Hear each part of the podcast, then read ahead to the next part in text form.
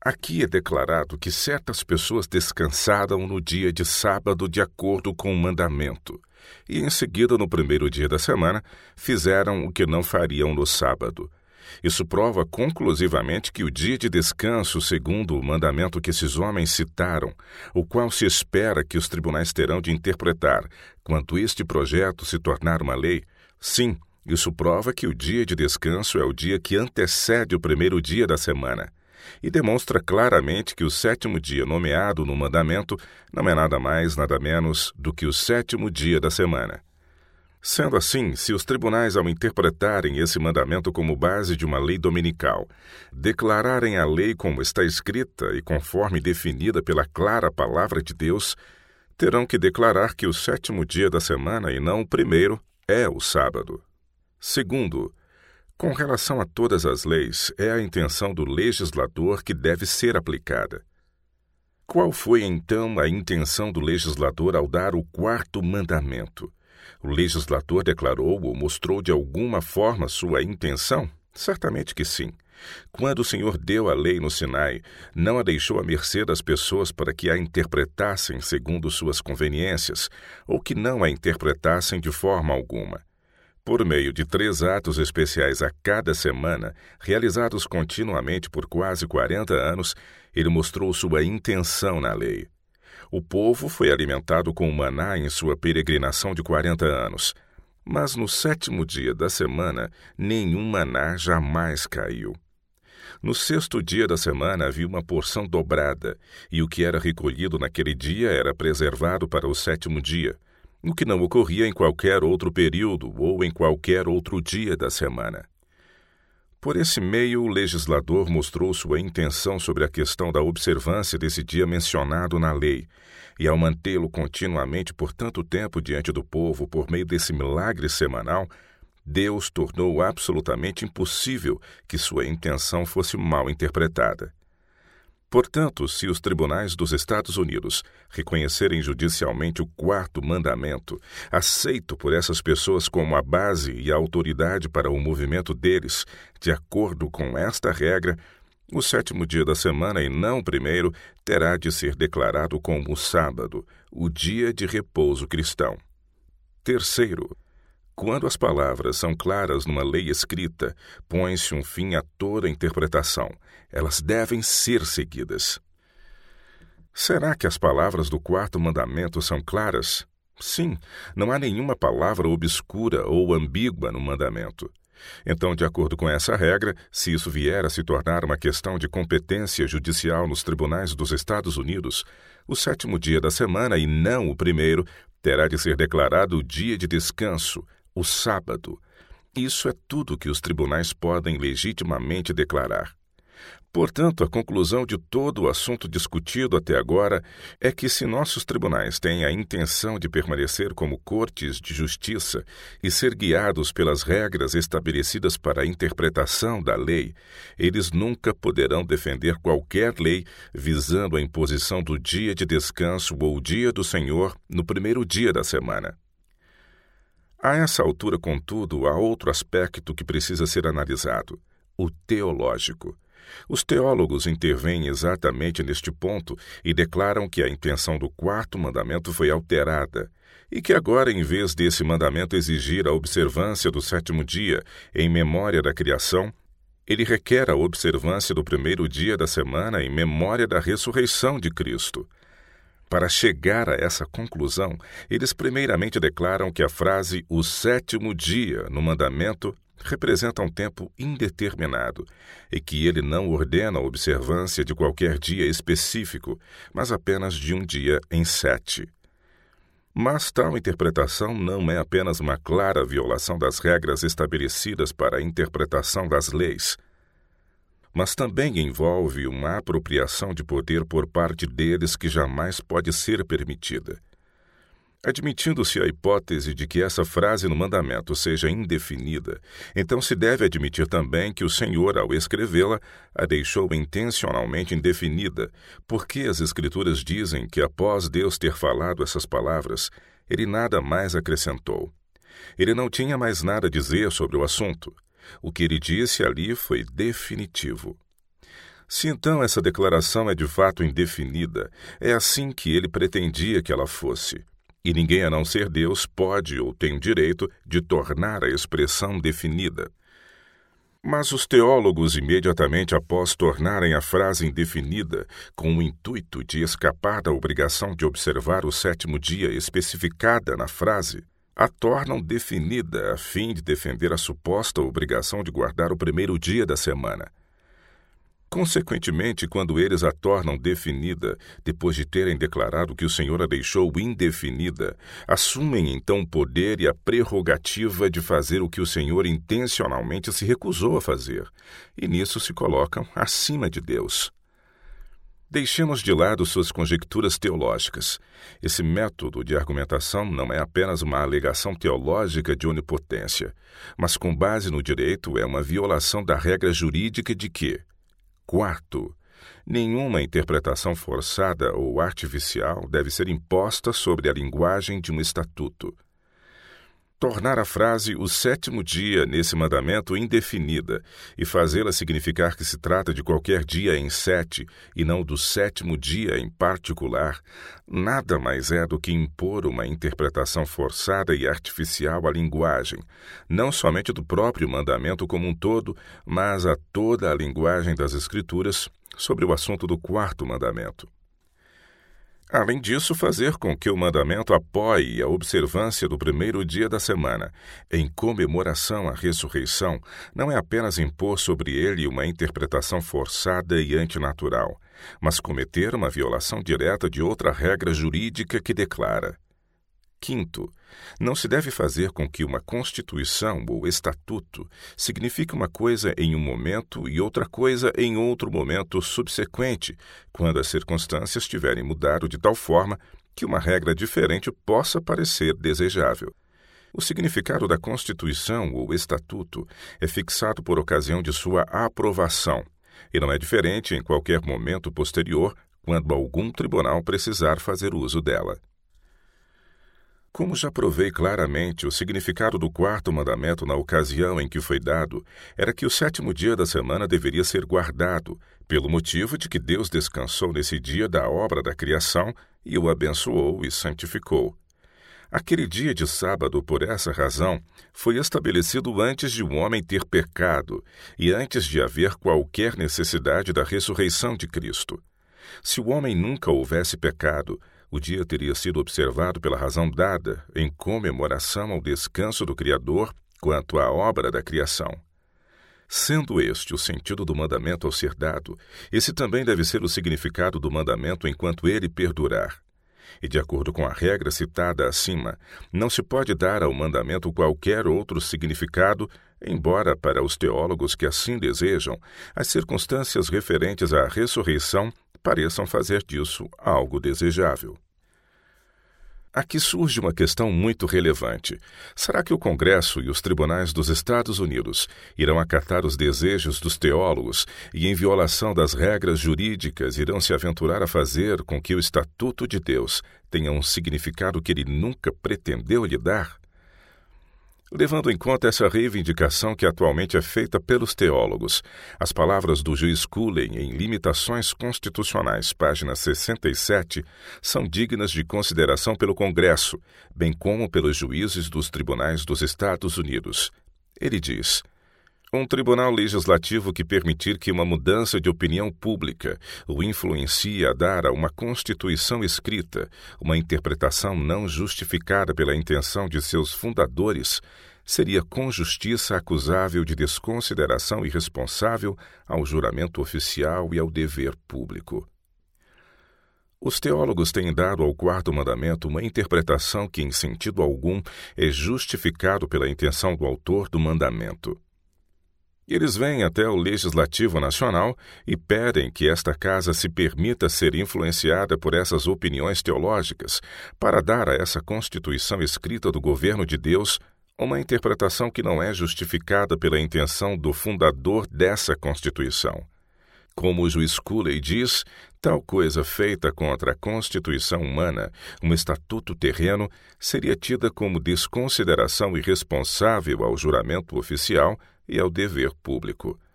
Mas se isso é verdade no que tange a coisas totalmente humanas e terrenas, o que se poderia pensar de uma ação como essa cometida contra a Constituição Divina, a lei celestial? Será que o Legislativo Nacional permitirá que essa postura teológica o influencie a praticar um ato referente à Constituição e às leis do Deus vivo? Um ato que, se cometido com referência às leis dos homens, seria julgado como desconsideração irresponsável ao juramento oficial e ao dever público? Minha pergunta não é somente se o Legislativo Nacional está disposto a fazer isso, mas pergunto também Está o legislativo disposto também, ao fazê-lo, a forçar os tribunais dos Estados Unidos a sancionar tal lei em violação direta dos princípios mais claros de toda a regra jurídica de interpretação de leis? Está o Legislativo Nacional disposto a dar o passo que transformaria todos os nossos tribunais de justiça em tribunais de teologia? Este seria o único resultado da promulgação de uma lei tal qual exigida pelos teólogos, pois quando a lei vier a ser interpretada pelos tribunais, com base nos pressupostos sobre os quais esta lei se propõe a ser promulgada, o primeiro dia da semana como o sábado cristão nunca poderá ser sustentado pelas regras jurídicas ou pelos princípios de interpretação estabelecidos na lei. A única maneira pela qual ela possa, de alguma forma, ser mantida é mediante os princípios estabelecidos pelos teólogos e pelas preferências teológicas, em total desrespeito para com as regras da lei. E o resultado disso será nada menos do que transformar nossos tribunais de justiça em tribunais de teologia. Mais do que isso, as Escrituras clara e logicamente mostram que o sétimo dia é o dia do Senhor. A própria expressão o dia do Senhor é usada somente uma vez na Bíblia, precisamente em Apocalipse, capítulo 1, verso 10. Achei-me em espírito no dia do Senhor. Mas esse texto não diz qual dia da semana é o dia do Senhor.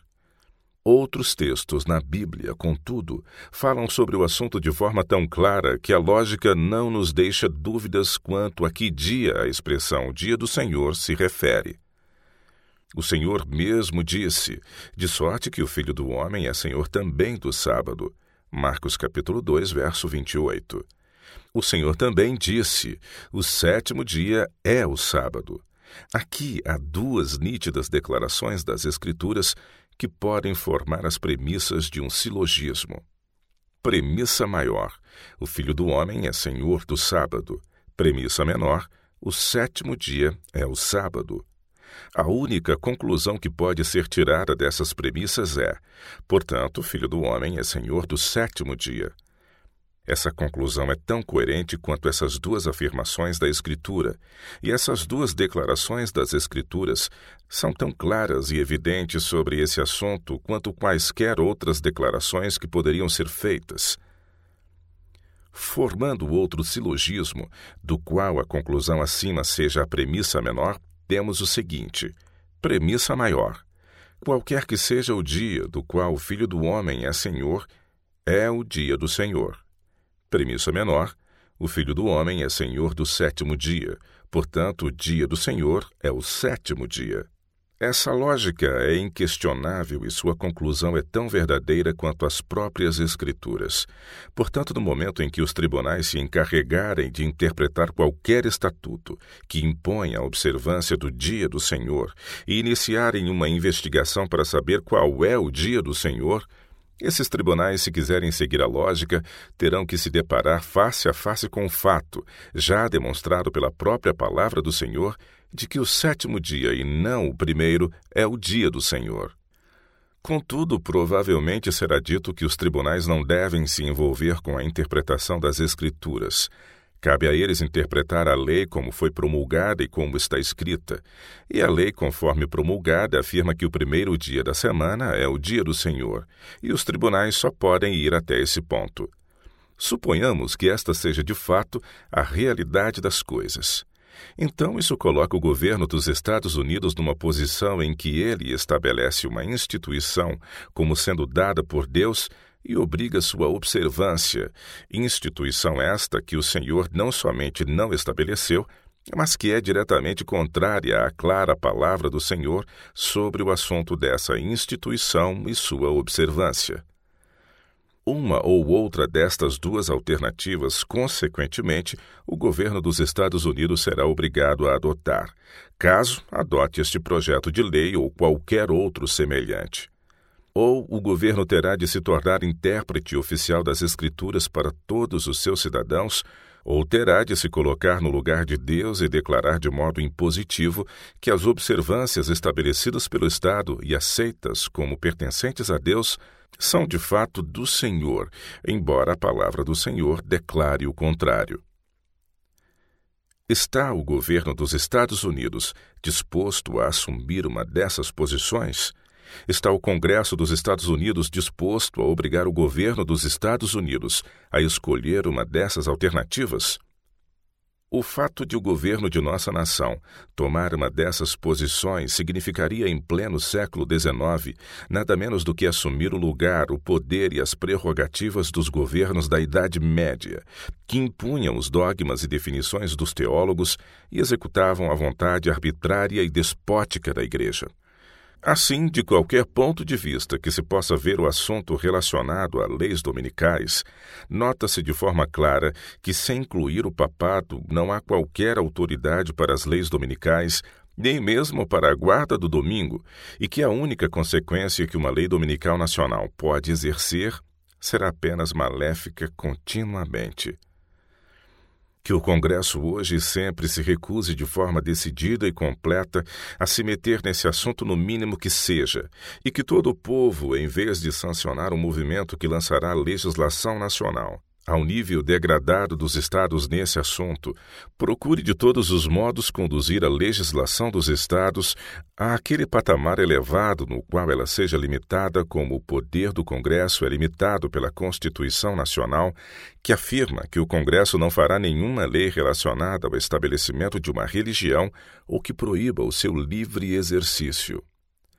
Agora, em nome do direito constitucional e estatutário, moral e civil, em nome do esclarecimento e do progresso, em nome da razão e da revelação de Jesus Cristo, eu solenemente pergunto: por que deveria o povo de uma nação como esta, vivendo sob uma constituição como a nossa, ser solicitado a voltar ao sistema papal da Idade das Trevas que foi apenas o resultado inevitável do perverso sistema concebido em pecado, o homem do pecado, segundo Tessalonicenses 2:6, e revelado em iniquidade, o mistério da iniquidade, em 2 Tessalonicenses capítulo 2, verso 7, nos dias de Constantino.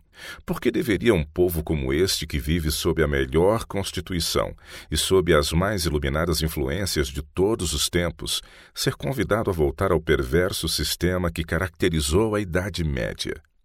Não, Senhor. Os nobres homens que comprometeram suas vidas, riquezas e sua sagrada honra ao estabelecerem nossa Constituição, separaram como supunham para sempre esta nação de todas as influências maléficas do sistema de igreja-estado das colônias, da Inglaterra e de todas as demais nações em todos os tempos. E sob essa Constituição em verdadeira liberdade civil e religiosa, em genuíno iluminismo e progresso, esta nação tem merecidamente permanecido como um farol no mundo por um século. Que esta esplêndida nação sempre continue a olhar para frente, não para trás.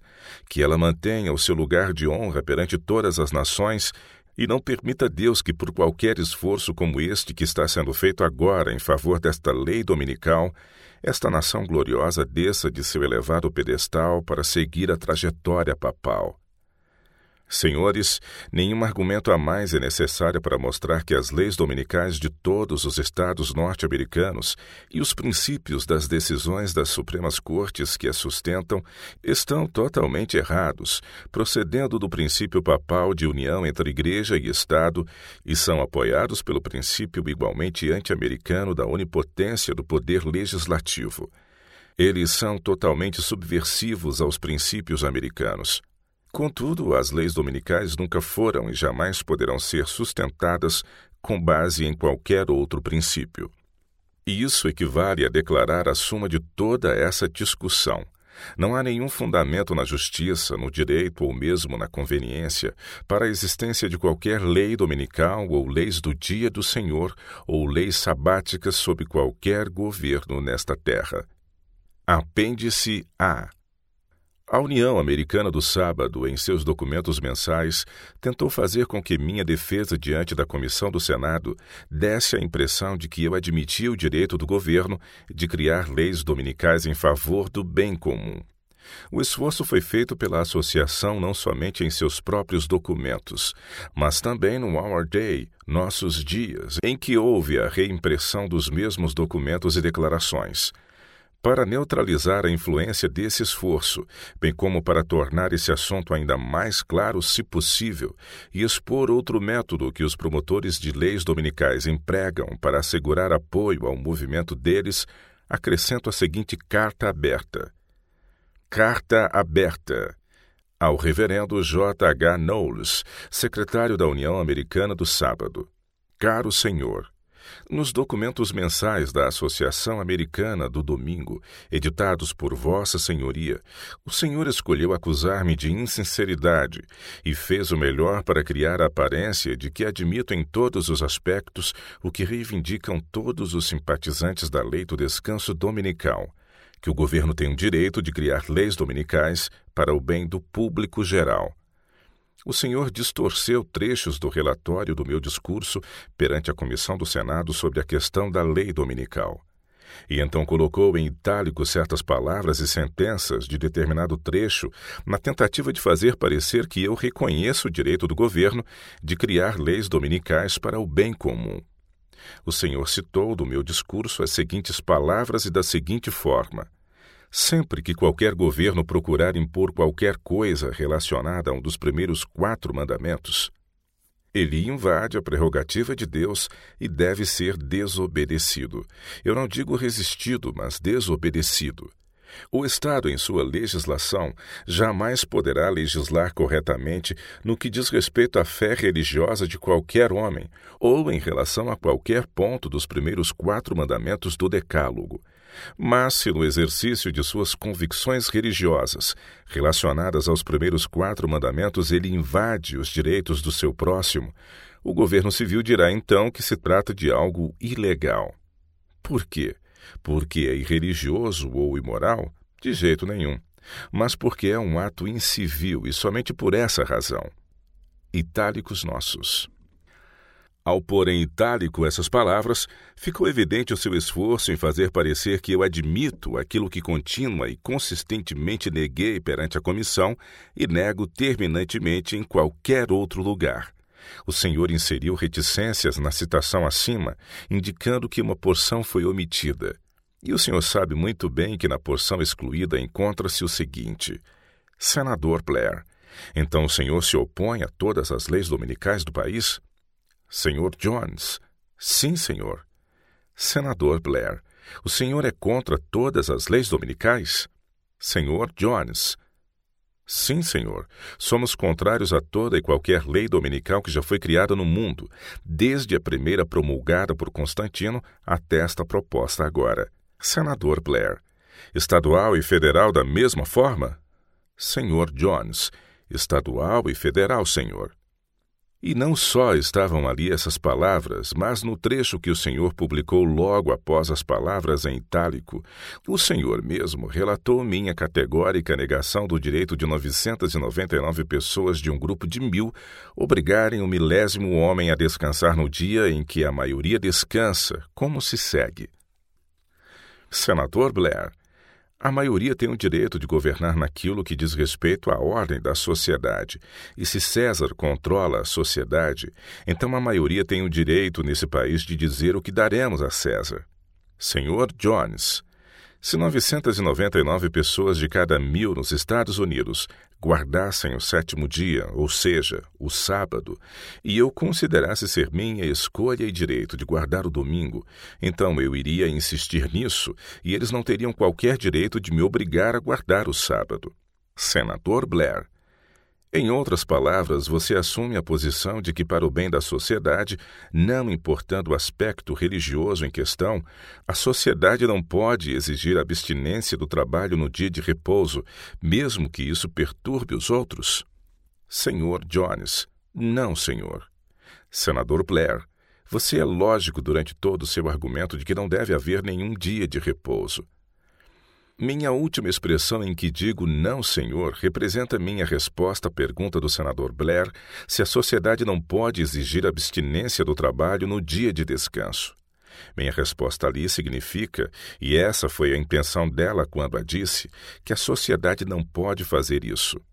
Sobre a questão de perturbar os outros, eu já tinha acabado de provar que as ocupações comuns daqueles que escolhem trabalhar no domingo ou em qualquer outro dia não perturbam nem podem perturbar o descanso da maioria que escolhe descansar naquele dia. Outro ponto.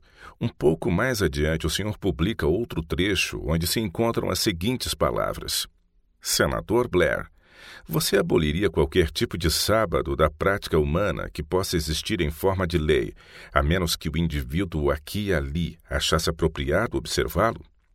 Senhor Jones, sem dúvida, pois essa é uma questão a ser decidida entre o homem e seu Deus. Agora, gostaria de entender como o senhor, fazendo uso de um documento mensal ou algum outro meio dos quais se esperam argumentos sólidos e propósito sincero, consegue, até recorrendo a itálicos, fazer com que eu reconheça o direito do governo de criar leis dominicais para o bem comum. O senhor sabe que naquele discurso eu declarei distintamente que qualquer lei humana, visando a imposição de qualquer dia de descanso, em vez de ser para o bem da sociedade, é para sua ruína. E mais, o senhor tem consciência, pois está impresso em um de seus documentos, de que o senador Blair me disse: Você é lógico durante todo o seu argumento de que não deve haver nenhum dia de descanso. O senhor está ciente também de que em outro lugar ele me disse novamente: Você está sendo inteiramente lógico, pois afirma que não deveria haver nenhuma legislação dominical feita pelo Estado nem pela nação. Senhor, agora repito: você me acusou de insinceridade.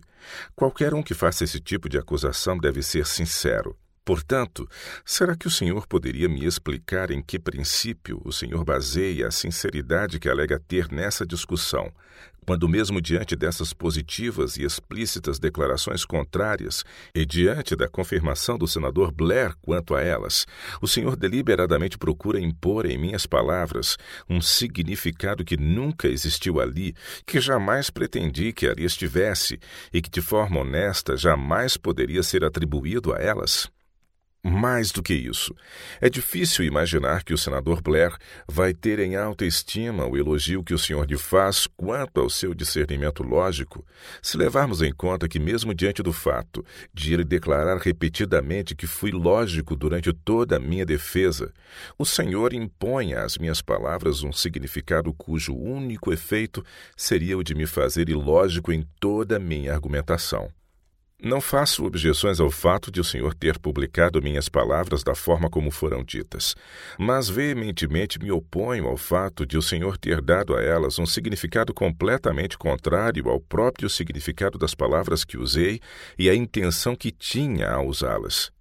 Além disso, faço objeções ao fato de o senhor ter torcido minhas declarações de tal forma que lhe foi possível colocar nelas um significado que honestamente nunca poderia se sustentar. Naquele discurso, eu também disse que se uma pessoa idólatra neste país tentasse oferecer um sacrifício humano, o governo deveria proteger a vida de seu cidadão da prática da religião dessa pessoa.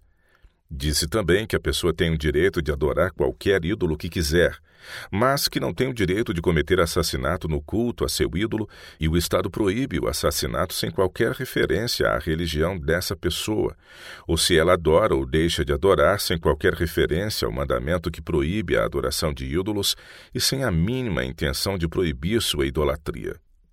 Declarei também que, se alguém alegar que, pelo exemplo apostólico, devemos compartilhar nossas propriedades em comunidade e que, para levar a efeito essa prática, ele se apossar de sua ou minha propriedade sem nosso consentimento, eu disse que o Estado proibiria esse roubo sem qualquer referência a opiniões religiosas ou sem qualquer intenção de proibir a prática de compartilhamento de propriedades.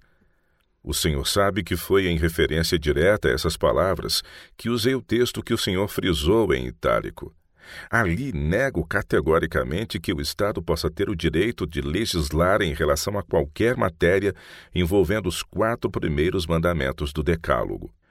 Mas se alguém, no exercício dos seus direitos sob os quatro primeiros mandamentos, e nesse caso sob o quarto mandamento, viesse a invadir o direito do seu próximo, como já me expressei, colocando em risco sua vida, liberdade, propriedade, ou atacando seu caráter, ou ainda invadindo seus direitos de alguma forma, então o governo tem o direito de proibir essa prática por causa da incivilidade, mas sem qualquer pergunta se o homem é religioso ou não, e nunca com o propósito ou o pensamento de proibir o livre exercício do direito de qualquer homem de trabalhar em qualquer dia ou em todos os dias, conforme ele escolher.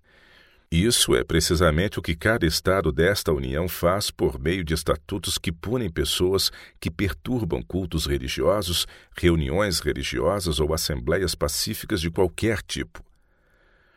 Mas há uma grande diferença entre estatutos como esses e os que o Senhor deseja que sejam promulgados.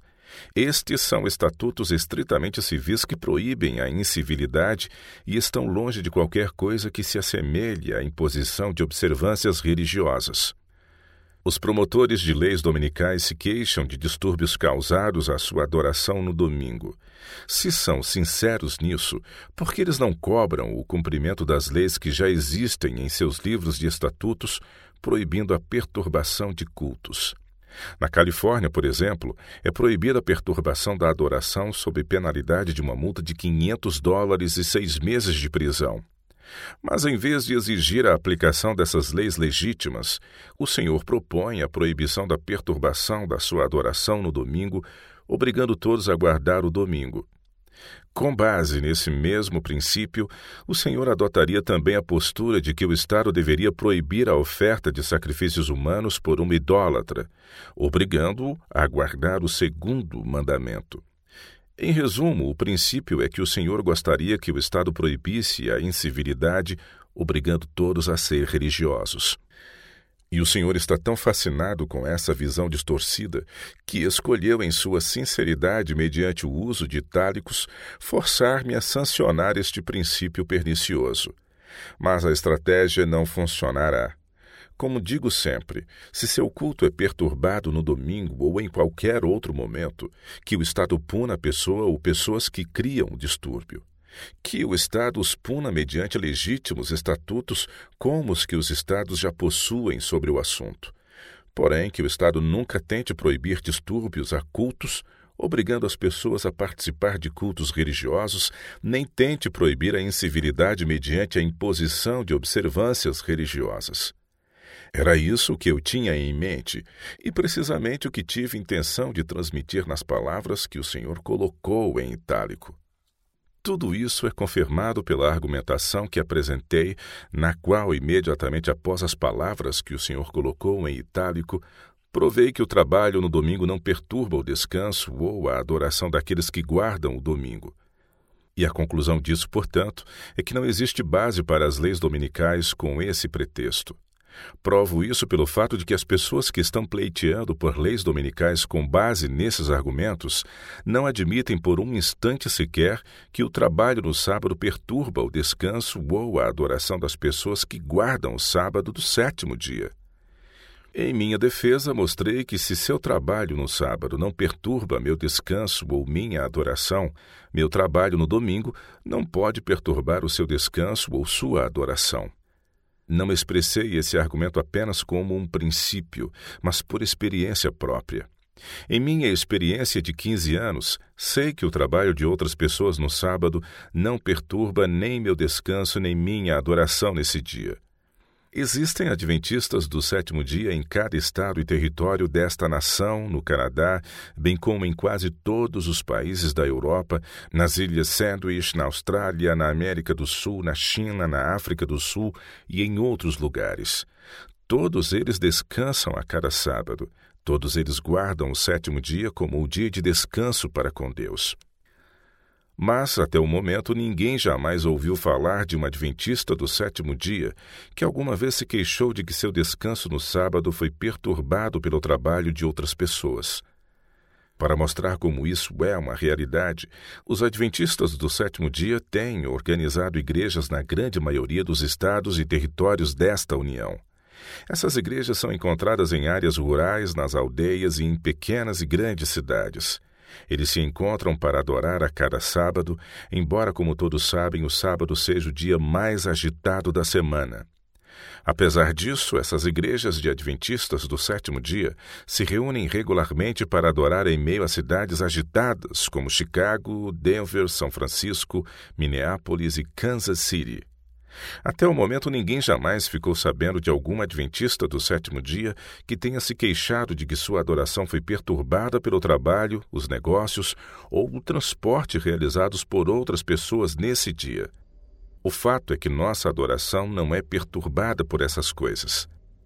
Agora, Senhor, se todo o trabalho, os negócios e a movimentação típicos do dia de sábado, o dia considerado por todos como o mais agitado e corrido da semana, se tudo isso em cidades como as que citei não perturba nosso descanso ou nossa adoração, o Senhor poderia, por favor, explicar como é que o seu descanso e a sua adoração são perturbados no domingo, quando não há um milésimo de todo o trabalho, comércio ou movimentação que acontece no sábado? Isso, caro Senhor, é apenas um argumento adicional, mas que se baseia na experiência de vida de milhares de pessoas a cada sétimo dia, mostrando de forma conclusiva que toda a sua teoria e reivindicação por leis dominicais se despedaçam por completo em cada ponto. Alonso T. Jones Apêndice B a seguinte carta, enviada pelo cardeal Gibbons para o senhor D. R. Lindsay de Baltimore, revela pelo próprio cardeal que a inclusão de todos os católicos romanos do país, favorecendo a lei dominical pelo simples endosso do cardeal, conforme o Dr. Crafts e a União de Temperança Cristã da Mulher o fizeram, foi totalmente injustificável. Foi exatamente como argumentei diante da comissão do Senado e como temos argumentado em todos os lugares. Nunca culpamos o cardeal Gibbons por aquilo que o Dr. Crafts e a União de Temperança Cristã da Mulher atribuíram a ele. Residência do Cardeal 408 North Charles Sam Baltimore, Maryland, 27 de fevereiro de 1889. 408 North Charles Sam Baltimore, Maryland, 27 de fevereiro de 1889. Meu caro senhor, em resposta à sua solicitação datada de 25 de fevereiro de 1889, devidamente recebida por nós, Sua Eminência, o Cardeal Gibbons, pediu-me para lhe escrever dizendo que qualquer que seja o apoio que Sua Eminência tenha dado à lei dominical, apresentada em sua solicitação, uma vez que ele não tinha tal autoridade, ele da mesma forma não tinha intenção de incluir arcebispos, bispos ou os leigos católicos dos Estados Unidos. Sua Eminência me pede para dizer a você que ele foi movido a escrever uma carta favorecendo a aprovação do projeto de lei, principalmente por considerar o descanso e a recreação que adviriam a nossos pobres concidadãos sobrecarregados de trabalho, como também a facilidade que lhe seria proporcionada para a observância do domingo de forma religiosa e apropriada.